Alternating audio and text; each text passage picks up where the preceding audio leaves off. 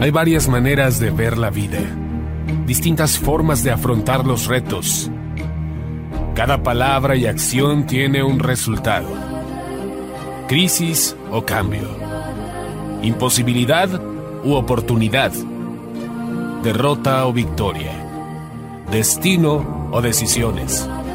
Culpabilidad o responsabilidad. Mentira o verdad. Víctima o vencedor. La diferencia se marca en los pensamientos, las ideas y las acciones. Esto es Mensajes de Victoria con Marco Tulio Carrascosa.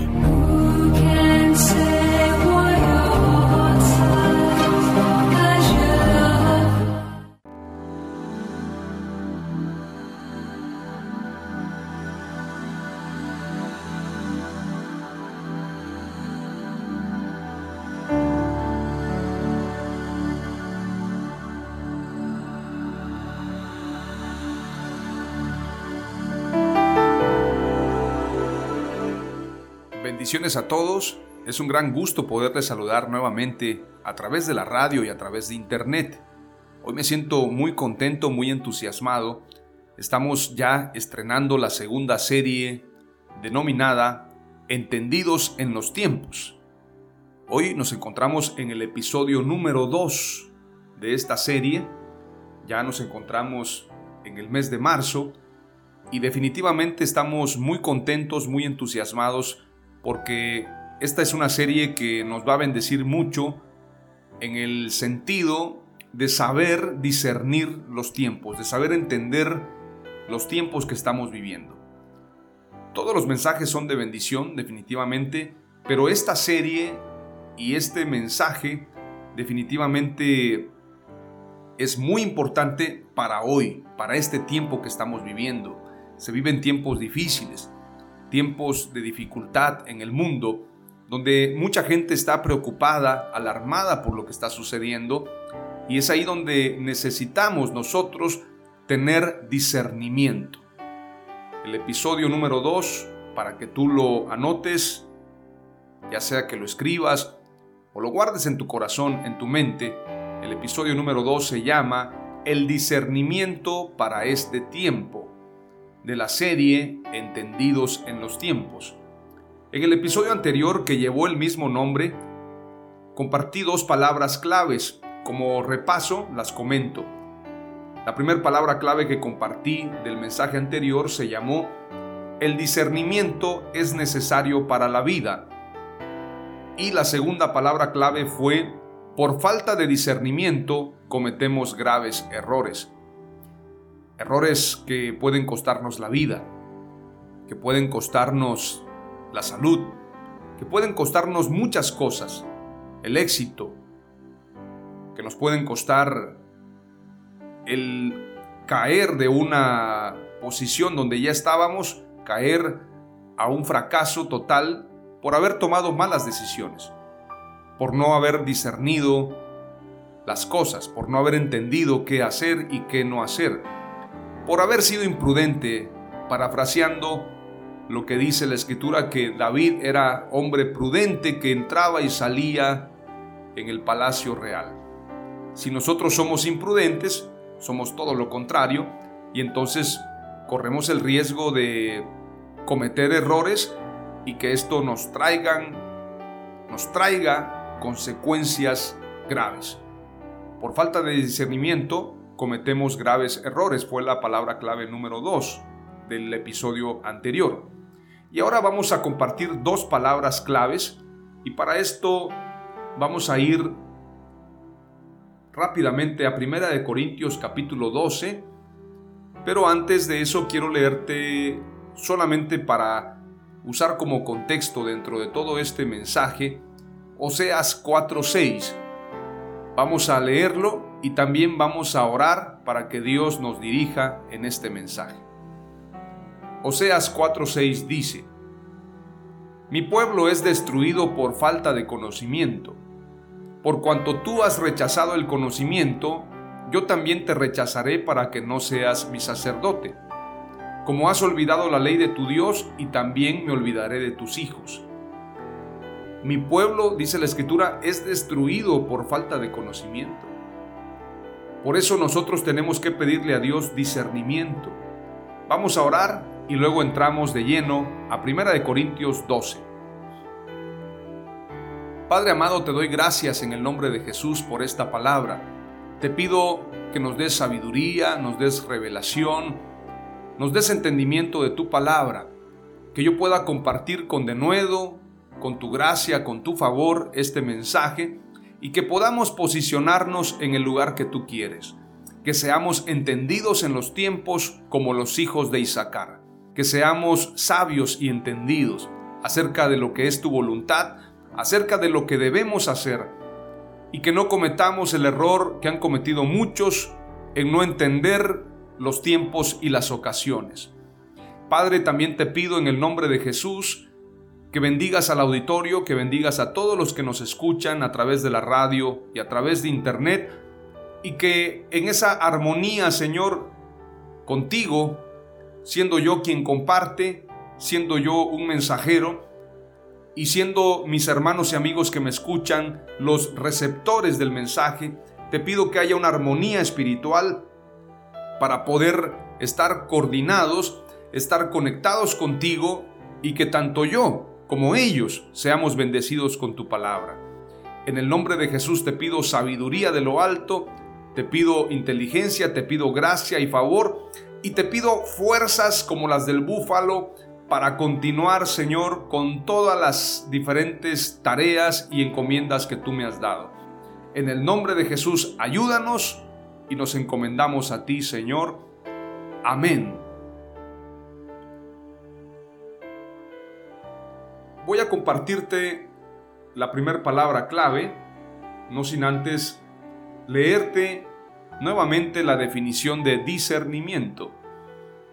Discernimiento es una virtud o valor moral, juicio por cuyo medio o por medio del cual percibimos y declaramos la diferencia que existe entre varias cosas, de un mismo asunto o situación específica. El discernir las cosas nos permite tomar mejores decisiones. Aunque algunos llaman a esto el tener un juicio o el juzgar entre lo bueno y lo malo, la palabra discernimiento es una virtud que nos permite tener un juicio en nuestra mente. No con esto quiero decir que enjuiciemos, sino es un juicio de valores, un juicio de lo que es bueno y lo que es malo. Un discernimiento sería la palabra más adecuada para tomar decisiones correctas.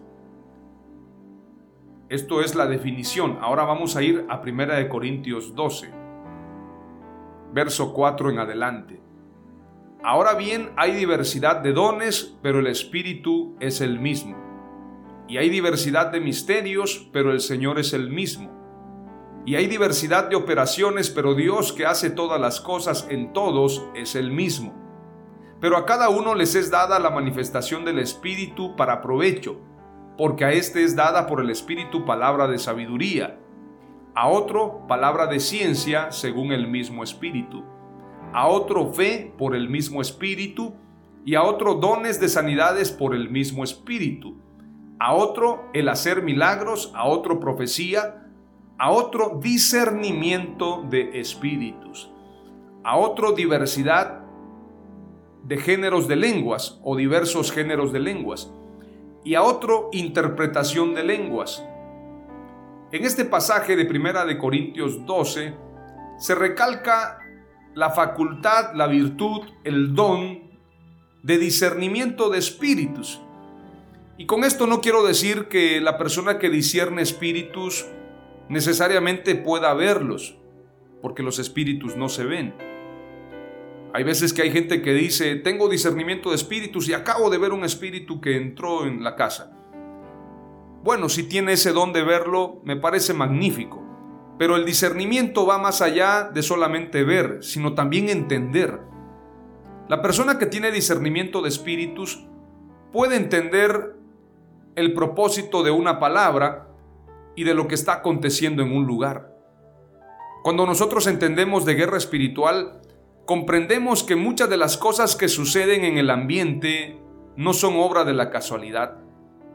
Todo lo que sucede tiene un propósito, un porqué y un para qué. Y cuando nosotros discernimos bien las cosas, nos damos cuenta que detrás de una ideología, detrás de pensamientos, ideas, conceptos, hay espíritus. Si usted se da cuenta, todo lo que sucede en los medios de comunicación, la televisión, la radio, las películas, las caricaturas, todas están plagadas o bien todas están repletas de pensamientos e ideas.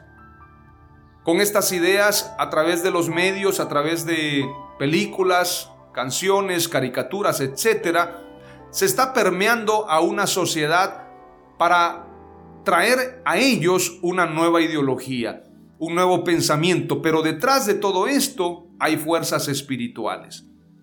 La escritura dice que nuestra lucha no es contra carne ni sangre, sino contra huestes de maldad en las regiones celestes, contra principados, contra gobernadores, contra legiones de demonios que se están moviendo en los aires.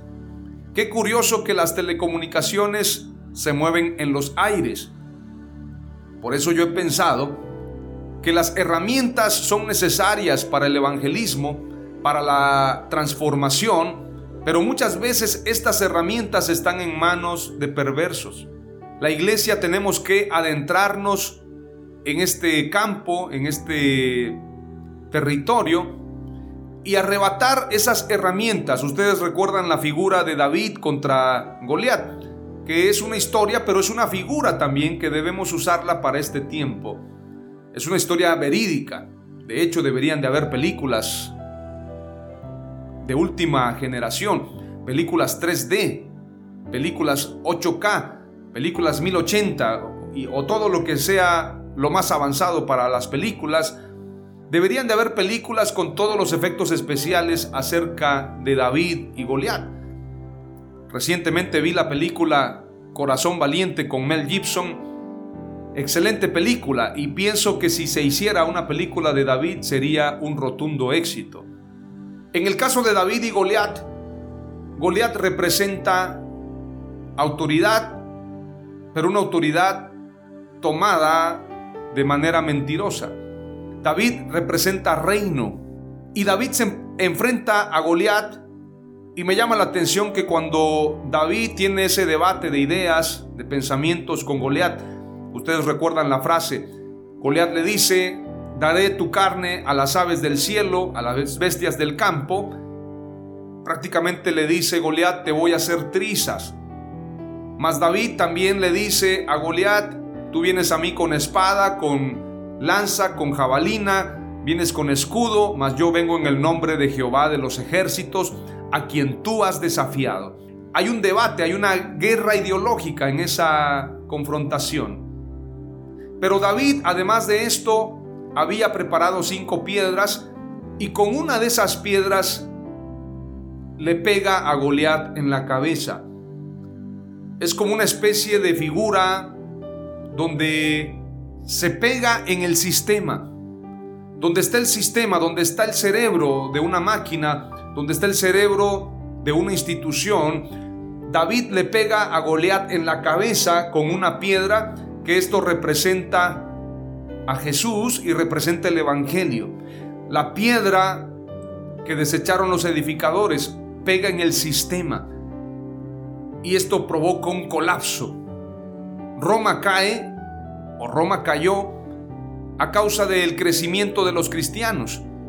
Y sin duda alguna, si el cristianismo crece, si la fe en Dios crece en el mundo, pueden colapsar estos movimientos ideológicos, porque la fe, más allá de una cosmovisión, más allá de una convicción, la fe es un movimiento, es un movimiento espiritual con el cual se pueden adentrar los cristianos en la transformación y pueden arrebatar el reino de Dios, el reino de los cielos, por la fe.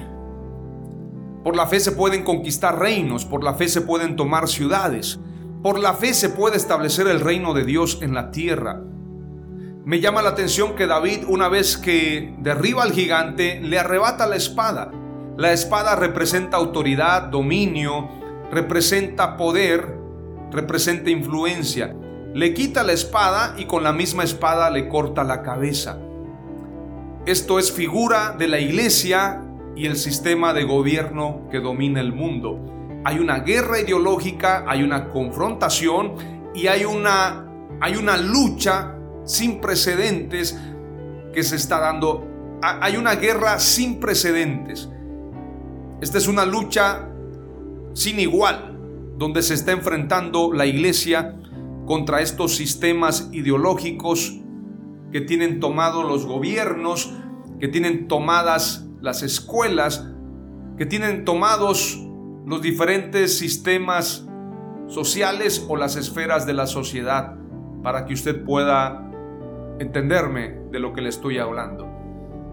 Cuando Jesús dijo, dad a César lo que es de César y a Dios lo que es de Dios, tenemos que entender que algunas cosas corresponden a César, pero otras no. Hay gente que habla mucho sobre criticar al gobierno o señalar los errores.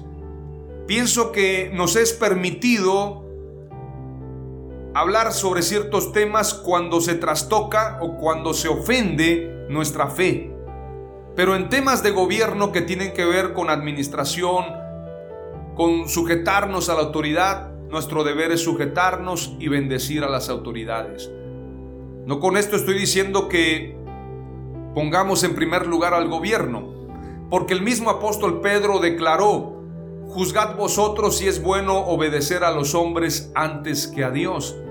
Sadrat, Mesad y Abednego se opusieron a Nabucodonosor, pero se opusieron cuando se les envió adorar a la estatua de Nabucodonosor. Por esto Sadrat, Mesad y Abednego dijeron, no adoraremos esta imagen, y aun si nos echas en el horno de fuego, nosotros no adoraremos a esa estatua. Y aun si pereciéremos en ese horno de fuego, tampoco adoraremos a esa estatua. Es decir, ellos tenían convicción. Es decir, ellos tenían autoridad moral para decirle a Nabucodonosor, no lo haremos. No estamos en venta, no estamos en negociación sobre este tema. Daniel también se opuso cuando le dijeron que no orara a ningún dios o rey fuera del rey que gobernaba en Babilonia en ese tiempo, el rey Darío. Fuera de ese rey no podía Daniel adorar a ningún otro rey. Entonces, de alguna manera, Daniel rechaza esta imposición, este edicto real, y Daniel adora a su Dios como lo viene haciendo tres veces al día, con la ventana abierta, dando testimonio de su fe. Entonces, nosotros tenemos que tener esa convicción, ese entendimiento espiritual. Debemos tener esa visión clara y discernir las cosas porque el discernimiento es un don, como lo señala Primera de Corintios 12. Y tenemos que discernir entre lo santo y lo profano, entre lo que es de Dios y lo que no es de Dios. El discernir espíritus o el discernimiento de espíritus tiene que ver no con algo místico, sino con algo global. Entendamos que lo que está pasando es espiritual, no es solamente político y social, hay un conferencista, escritor de libros, Agustín Laje, que habla sobre la izquierda y la nueva izquierda y cómo el movimiento ideológico de la ideología de género, valga la redundancia, el aborto y todo esto viene de la izquierda, viene de Marx. Pero algo que ignora Agustín Laje es que antes de Marx hubieron otras mujeres. Hay una mujer que se llama Elena Blavatsky y otra mujer que también trabajó para la creación de la nueva era. Estas mujeres, Elena Blavatsky y el otro nombre no lo tengo a la mano, pero estas dos mujeres precisamente crearon lo que ahora se conoce como la nueva era. Estas dos mujeres que practicaban la hechicería, el espiritismo, fueron las creadoras del movimiento ocultista de la nueva era que ahora está afianzado con la ONU, lo que se le llama también o, es reconocido este movimiento como el movimiento Illuminati y tiene un nombre precisamente haciéndole honor ellas, Lucifer, se llama Lucis Trost. La otra mujer se llama Alice Bailey. Alice Bailey y Elena Blavatsky fueron promotoras de estas ideologías desde los años 1800, un poquito antes de Marx. A Marx lo contrata la élite, los, los francmasones, para hacer este trabajo, al igual que Charles Darwin. Al igual, al igual que Charles Darwin, también Karl Marx son contratados por la francmasonería para generar estos movimientos en contra de la iglesia y la familia. Pero como fundamento espiritual de lo que hoy es la nueva era, el luciferismo, hay una fundación que se llama Lucis Trust, que trabaja muy de la mano con la ONU. Y estas dos mujeres, Elena Blavatsky y Alice Bailey, son las que fundamentan ese movimiento ideológico. Es decir, que estas guerras ideológicas no tienen que ver con política solamente, con sociedades secretas, con la izquierda o la nueva izquierda, sino tiene que ver con un movimiento espiritual.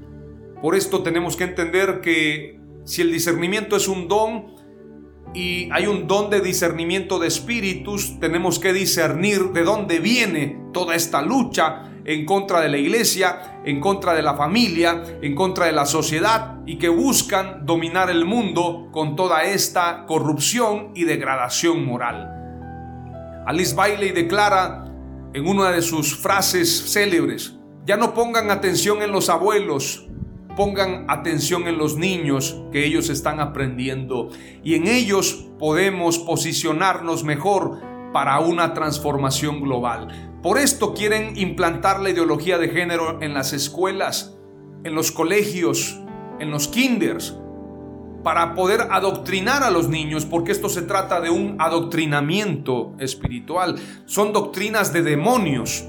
La primera palabra clave tiene que ver con lo que te estoy leyendo, pero antes de mencionártela, voy a leerte lo que dice Filipenses capítulo 1, verso 9 al 10.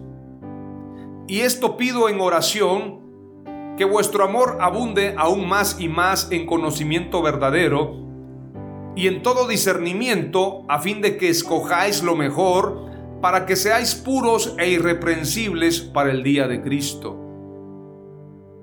Primera de Reyes, o primero de Reyes más bien, capítulo 3 y verso 9 dice, Da pues a tu siervo un corazón con entendimiento para juzgar a tu pueblo y para discernir entre el bien y el mal, pues ¿quién será capaz de juzgar a este pueblo tuyo tan grande?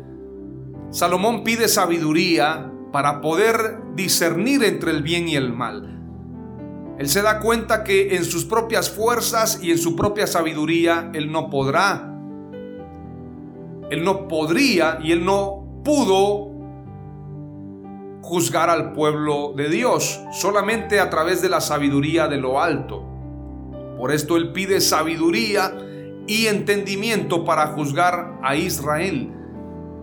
Santiago 1.5 dice, pero si alguno de vosotros se ve falto de sabiduría, que la pida a Dios, el cual da a todos abundantemente y sin reproche, y le será dada. La primera palabra clave que quiero compartirte es la siguiente. El discernimiento es un don. Y la palabra don quiere decir regalo. Por lo tanto, el discernimiento es un regalo de Dios que tenemos que pedírselo si no lo tenemos. Y si lo tenemos, tenemos que darle gracias y no vanagloriarnos nosotros porque ese discernimiento Dios nos lo dio para tener mejores decisiones y poder actuar conforme a la justicia y la sabiduría de Dios. La segunda palabra clave que te comparto va acorde a lo que dice Mateo 4:17. Desde entonces comenzó Jesús a predicar, arrepiéntanse porque el reino de los cielos está cerca. La palabra clave número 2 de este episodio número 2 que quiero compartirte va acorde en concordancia a lo que dice Mateo 4:17. Desde entonces comenzó Jesús a predicar, arrepiéntanse porque el reino de los cielos está cerca. Mateo 4:17. Esta palabra arrepentimiento que viene en muchas ocasiones en la Biblia tiene un significado. El término arrepentimiento en la Biblia da la idea de un cambio de mente, un cambio de actitud, un cambio de rumbo y estilo de vida. Si se iba por un camino malo, ahora se va por el buen camino y ya no se regresa al antiguo. Arrepentimiento, volver a Dios, viene del griego metanoeo, hebreo teshuvah. La palabra arrepentirse puede comenzar a ser entendida por la palabra griega de la cual es traducida. Esta palabra es generalmente traducida como regreso o ir hacia atrás. La raíz verbal es shub, que significa volver. Ahora comparemos lo que dice Lucas 15, 17 al 24 con Mateo 4, 17. Tomando en cuenta lo que dice la raíz verbal del hebreo, shub, que significa volver. Lucas 15, 17 al 24 dice, y volviendo en sí, dijo, ¿cuántos jornaleros en casa de mi padre tienen abundancia de pan? Y yo aquí perezco de hambre. Me levantaré e iré a mi padre y le diré, Padre, he pecado contra el cielo y contra ti, ya no soy digno de ser llamado tu hijo, hazme como a uno de tus jornaleros. Y levantándose vino a su padre, y cuando aún estaba lejos, lo vio su padre, y fue movido a misericordia, y corrió y se echó sobre su cuello y le besó. Y el hijo le dijo, Padre, he pecado contra el cielo y contra ti, ya no soy digno de ser llamado tu hijo. Pero el padre dijo a sus siervos, sacad el mejor vestido y vestidle, y poned un anillo en su mano y calzado en sus pies. Y traed el becerro gordo y matadlo, y comamos y hagamos fiesta, porque este mi hijo muerto era y ha revivido, se había perdido y es hallado. Y comenzaron a regocijarse. En el verso 17, al inicio de este pasaje que les compartí, les leí y les vuelvo a declarar para que ustedes puedan abrazar esta palabra clave. Y volviendo en sí, dice la palabra, cuando él tuvo discernimiento, pudo arrepentirse y cuando se arrepintió, la escritura dice, y volviendo en sí, dijo, ¿cuántos jornaleros en casa de mi padre tienen abundancia de pan? Y yo aquí perezco de hambre. La palabra clave número dos es la siguiente. En el arrepentimiento hay discernimiento. Donde no hay arrepentimiento es porque no hay discernimiento. Pero este arrepentimiento viene solamente cuando el Espíritu Santo redarguye nuestro corazón, entonces volvemos en sí, nos arrepentimos y discernimos mejor las cosas. Como el joven pródigo, el hijo pródigo que dice, volviendo en sí, declaró, tantos jornaleros tienen comida y pan y yo aquí pereciendo de hambre. Él declara prácticamente que está en un grave error. ¿Cuántos jornaleros en casa de mi padre tienen abundancia de pan y yo aquí perezco de hambre? Me levantaré e iré a mi padre y le diré, Padre, he pecado contra el cielo y contra ti. Ya no soy digno de ser llamado tu hijo. Hazme como a uno de tus jornaleros. Y levantándose vino a su padre. Es decir, no solamente se arrepintió, no solamente tuvo discernimiento, sino que el arrepentimiento lo llevó a una acción. El arrepentimiento también es una muestra de discernimiento. Las dos palabras claves que te he compartido hoy son las siguientes. El discernimiento es un don, es un regalo que solamente Dios nos da. Y la segunda palabra clave es, en el arrepentimiento hay discernimiento. Oramos al Señor. Padre amado, te doy gracias en el nombre de Jesús por tu palabra. Te pido, Señor, que me des sabiduría, que nos des entendimiento, Señor, para que podamos discernir tu voluntad, que seamos entendidos, que nosotros apreciemos este don de discernimiento y lo usemos para este tiempo. Este tiempo de dificultad en el mundo nos demanda mayor discernimiento, mayor entendimiento. Señor, que nos arrepintamos y nos volvamos a ti, porque en el arrepentimiento hay discernimiento. Te damos gracias, glorificamos tu nombre y te exaltamos. Danos sabiduría de lo alto, danos entendimiento, danos de tu Santo Espíritu. En el nombre de Jesús. Amén.